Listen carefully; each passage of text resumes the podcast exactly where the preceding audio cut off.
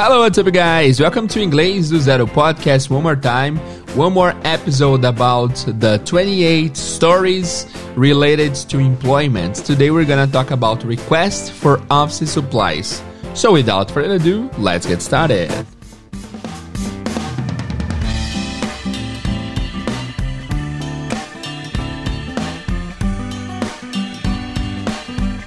Hello guys, Teacher Jay here. Welcome to Inglês do Zero One More Time. Espero que vocês estejam bem. Se essa é a sua primeira vez nesse podcast, bem-vindo, bem-vinda.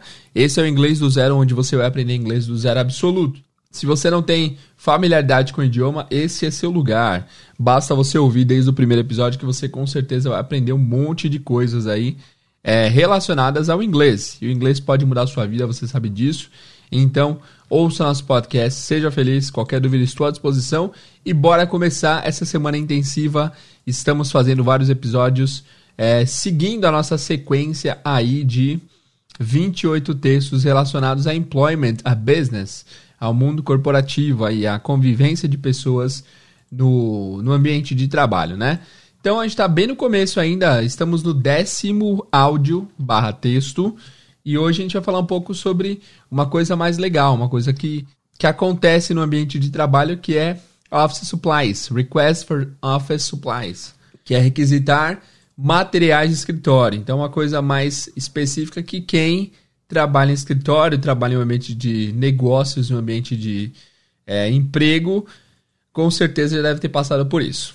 Beleza, vamos ouvir o áudio então, depois a gente volta analisando parte a parte. Let's go.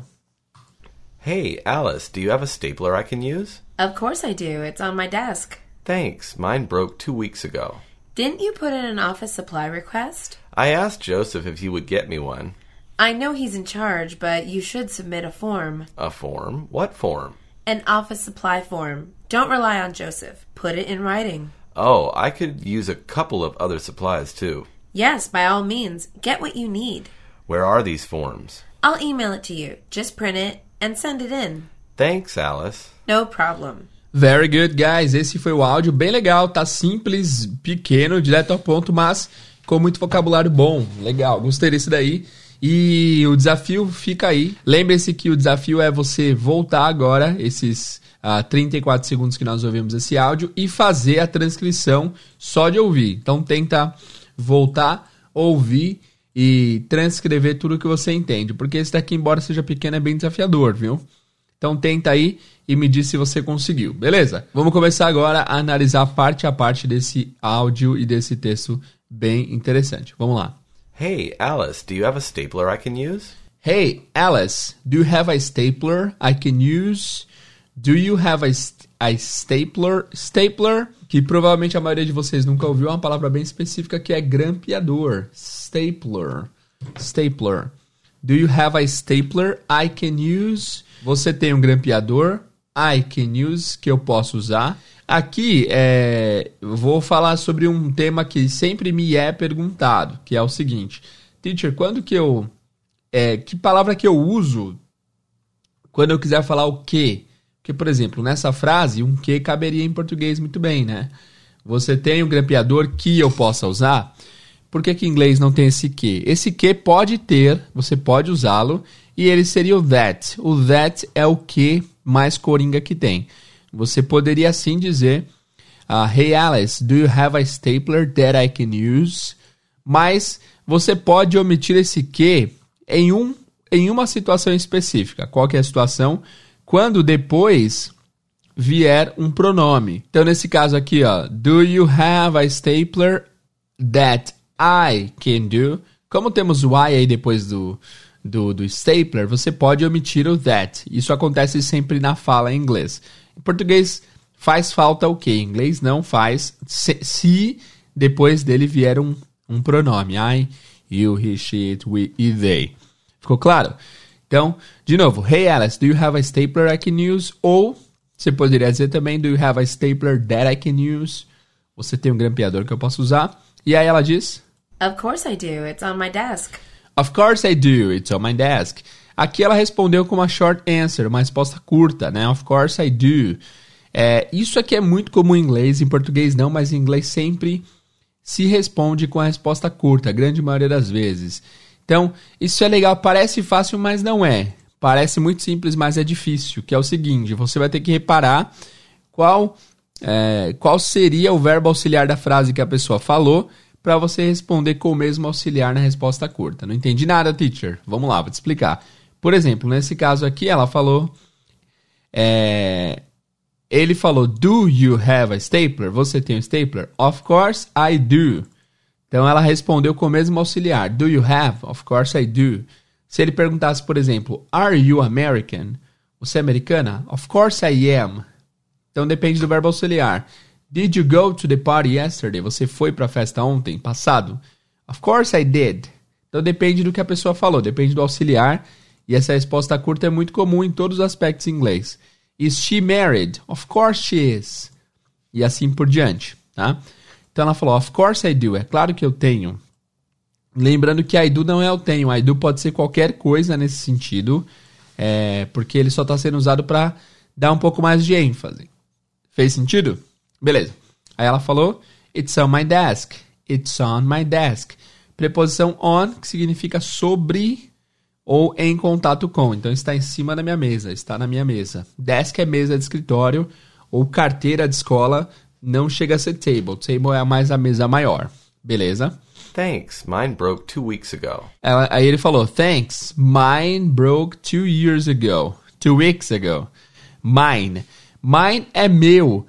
Teacher, mas meu não é my. Olha que interessante. Quando você quiser falar os adjetivos possessivos, é, só que quando não tem substantivo depois deles, você simplesmente não vai poder usar o my. Você não pode falar my broke two years ago. Se você fala my, o adjetivo possessivo, você necessariamente tem que usar o substantivo.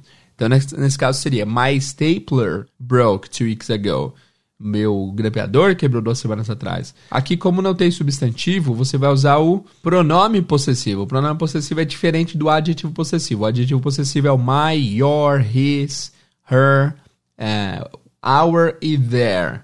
Já o pronome possessivo vai ser mine, yours, his, hers, ours e theirs. Sempre mais ou menos com esse S no final, né? Menos o my, que vira mine, tá? Então aqui ele não pode falar my broke two weeks ago. Então o correto vai ser mine broke two weeks ago. O meu quebrou duas semanas atrás. Fez sentido? Vai anotando aí tudo que é novo para eu saber, beleza? Vamos lá. Didn't you put in an office supply request? Aqui ela falou muito natural, é como se ela estivesse falando na vida real mesmo, assim, não, não parece atuação, inclusive. Ela falou bem é, contraído. Didn't you put in an office supply request? Vamos ouvir de novo? Didn't you put in an office supply request? Didn't you put in an office supply request? Olha que interessante. Didn't you? Didn't you é como se fosse o do you no passado, né? Você não. Aí tem um phrasal verb aqui que é put in. Didn't you put in? Put in é tipo incluir, né? Você não colocou, você não botou, né? É, didn't you put? Você não colocou in an office supply. É, em uma, in an office supply. Então, supply significa materiais, né? Coisas. Então, office supply são materiais de escritório. Então, didn't you put in an office supply request. Request é requerimento. Então, umas palavras novas. Supply, materiais, é o que, o que você tem. E request, pedido. Então, você não colocou em um pedido de materiais para escritório. Didn't you put in an office supply request? Você não colocou. É, você não. Ah, esse putz, vamos mudar de, de colocou para você não requisitou é, uns materiais de escritório? E aí ele diz. I asked Joseph if he would get me one. De novo, ele também fala muito natural. Então isso é legal. É curto o áudio, mas é bem difícil, tá? E aí ele falou: I asked, Joseph, I asked Joseph if he would get me one. I asked Joseph. Eu perguntei ao Joseph if he would get me one. If he would get me. Se ele me conseguiria, se ele me daria um. I asked Joseph if he would get me one. Perguntei pro Joseph se ele me daria um. I know he's in charge, but you should submit a form. A I know he's in charge, but you should submit a form. Legal. I know he is in charge. Se você for pesquisar no dicionário, charge significa carregar, né? Charger é carregador. Charge pode ser também carga, custo. Mas in charge, com a preposição antes, significa no comando. É o encarregado, é quem tá mandando, quem manda na parada. Então, I know he's in charge. Eu sei que ele está no comando, eu sei que ele que manda. But you should submit a form. Mas você deveria, segunda vez que vemos o verbo, o verbo não, o verbo modal deveria, should, né? Inclusive, semana que vem teremos nosso episódio de moral verbs, hein? Essa semana está sendo especial sobre esses 28 textos, mas semana que vem teremos o moral verbs. But you should, mas você deveria submit a form. Submit é o famoso uh, mandar. É difícil traduzir para mim o submit em inglês, mas basicamente é você. Hoje em dia se usa, né? Submeter. É, submeter um formulário. É esquisito em português para mim ainda, mas é isso. Submit a form é mandar um formulário. Ok? Entregar um formulário. Eu sei que ele está, está no comando, que ele está responsável, que ele é o responsável, mas você deveria man, é, mandar um formulário. Aí ele diz: Form? What form? A form? What form? Um formulário? Que formulário? An office supply form. Don't rely on Joseph. Put it in writing. Ok. Aí ela fala: An office supply form. Um formulário de materiais de escritório. E aí ela diz depois: Don't rely on Joseph. Aqui eu quero que vocês é, prestem atenção na combinação verbo-preposição. Rely on, confiar em, ok? Ah, teacher, teacher, mas confiar não é trust? Também pode ser trust. Guys, é importante vocês lembrarem que é, inglês é um idioma rico, assim como o português. Então, não é porque tem uma palavra para uma coisa que só vai ter ela, sacou? Não é porque a gente fala. Pega o. o tem vários exemplos mais práticos, mas pega o exemplo esdrúxulo, que é a mandioca, a macaxeira, aipim, né? Tem várias palavras para a mesma coisa e sempre tem. Em português também sempre tem palavras. Mas nesse caso aqui, rely on é confiar no sentido de, enfim, eu pus a confiança na pessoa e eu sei que é, eu dependo da pessoa para conseguir tal coisa. Então, rely on, confiar em, contar com. Ou até depender aqui, dependendo do contexto. Alright? Então, don't rely on Joseph. Rely on sempre, tá?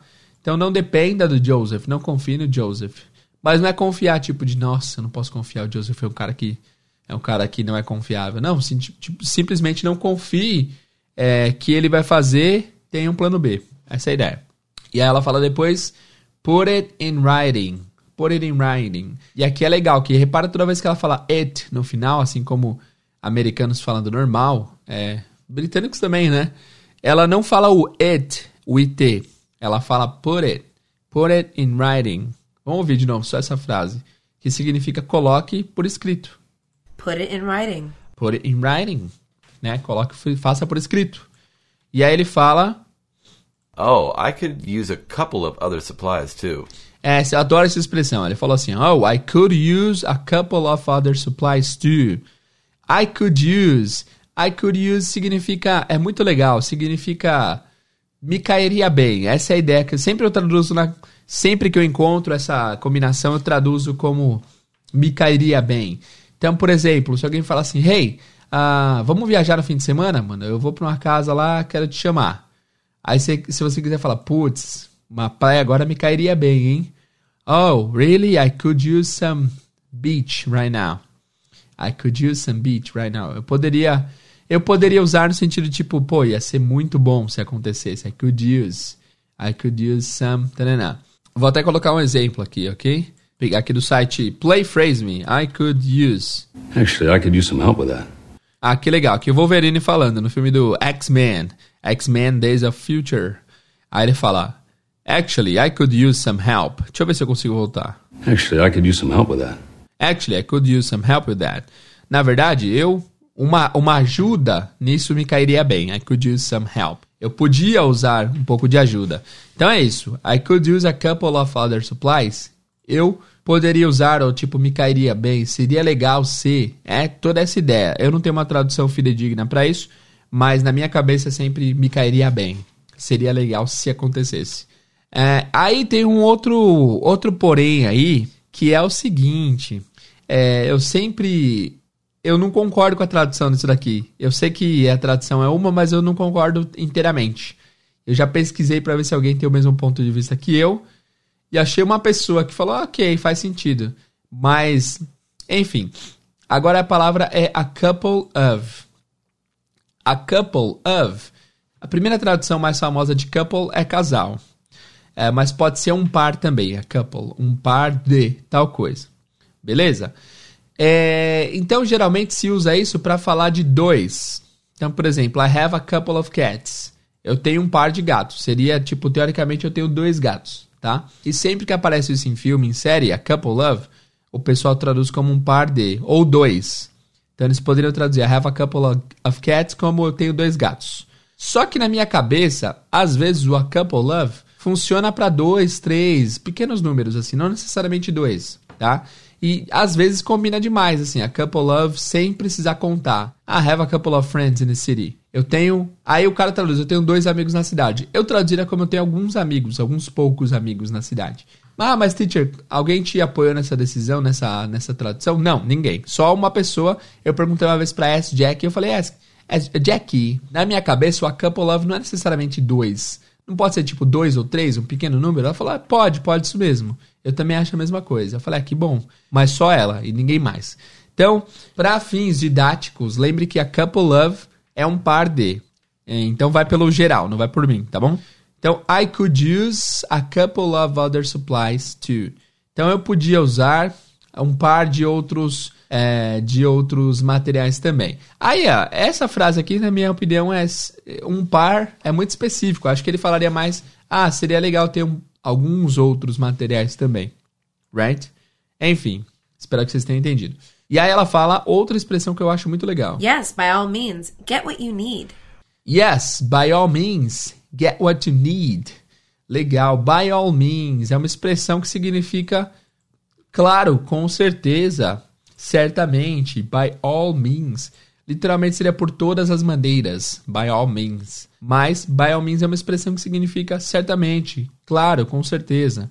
Ok? Se alguém fala assim. Hey Jay, I'm gonna be in your city tonight, but I, I don't have a place to sleep, man. Can I crash at your home? Hey man, by all means, come on. Come over here. Então eu tenho. É, eu, tô, tô indo pra sua cidade hoje à noite, mas eu não tenho lugar para dormir. Eu posso ficar na sua casa? Eu usei o verbo, o verbo crash. Can I crash? É um verbo que se usa bastante quando a pessoa quer passar uma noite, quer usar a casa da pessoa como um Airbnb, basicamente. Quer, enfim, quer ficar, passa, virar a noite na casa de alguém. Can I crash at your home? E eu falei, yes, by all means. Claro, mano, certamente. Cola aí, é nóis. Tá? Então, by all means, certamente. Vamos traduzir como certamente, mas é com certeza, essa é ideia. Aí ela fala get what you need. Pegue o que você precisar. Get what you need. E aí ele fala Where are these forms? Where are these forms? Esse cara fala muito grosso, né? Where are these forms? Onde estão esses formulários? I'll email it to you. Just print it and send it in. Aí, de novo, ela usa o it bem, americanizar bem, bem natural mesmo. So I'll email it to you. I'll email it. It, tem um it aí. I'll email it to you.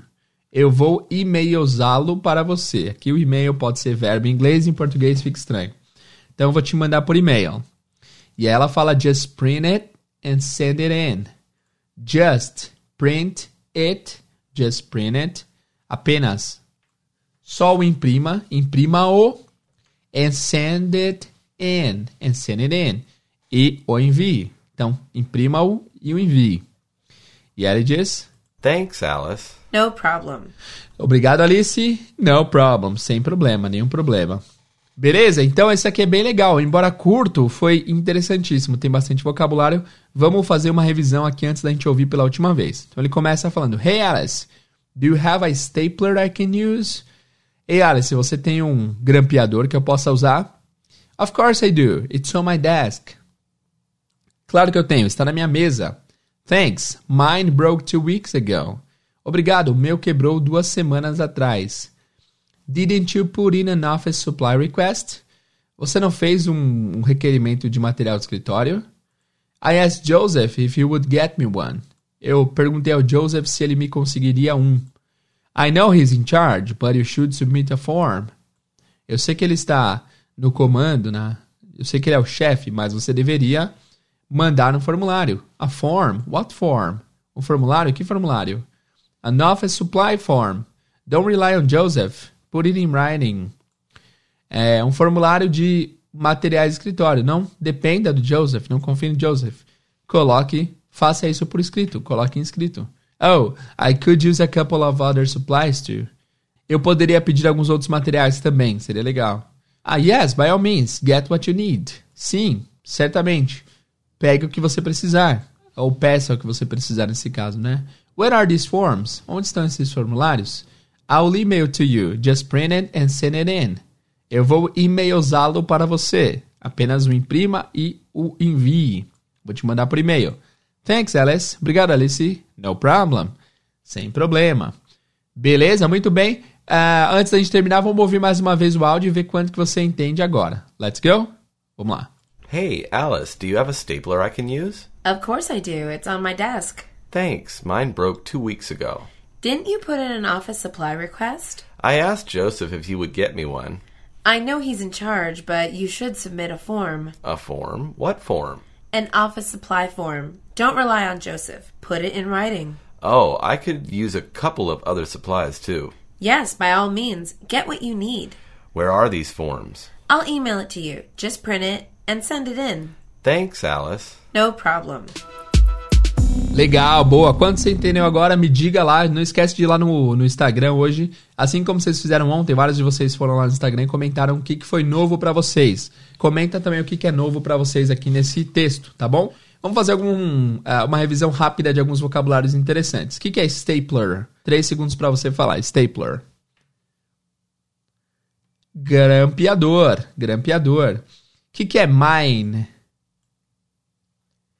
Mine é meu, só que não é o adjetivo possessivo, é o pronome possessivo, ele é usado é, isoladamente. Você não precisa ter um, ter um substantivo depois. Então, olha, aqui, olha a diferença nessa frase.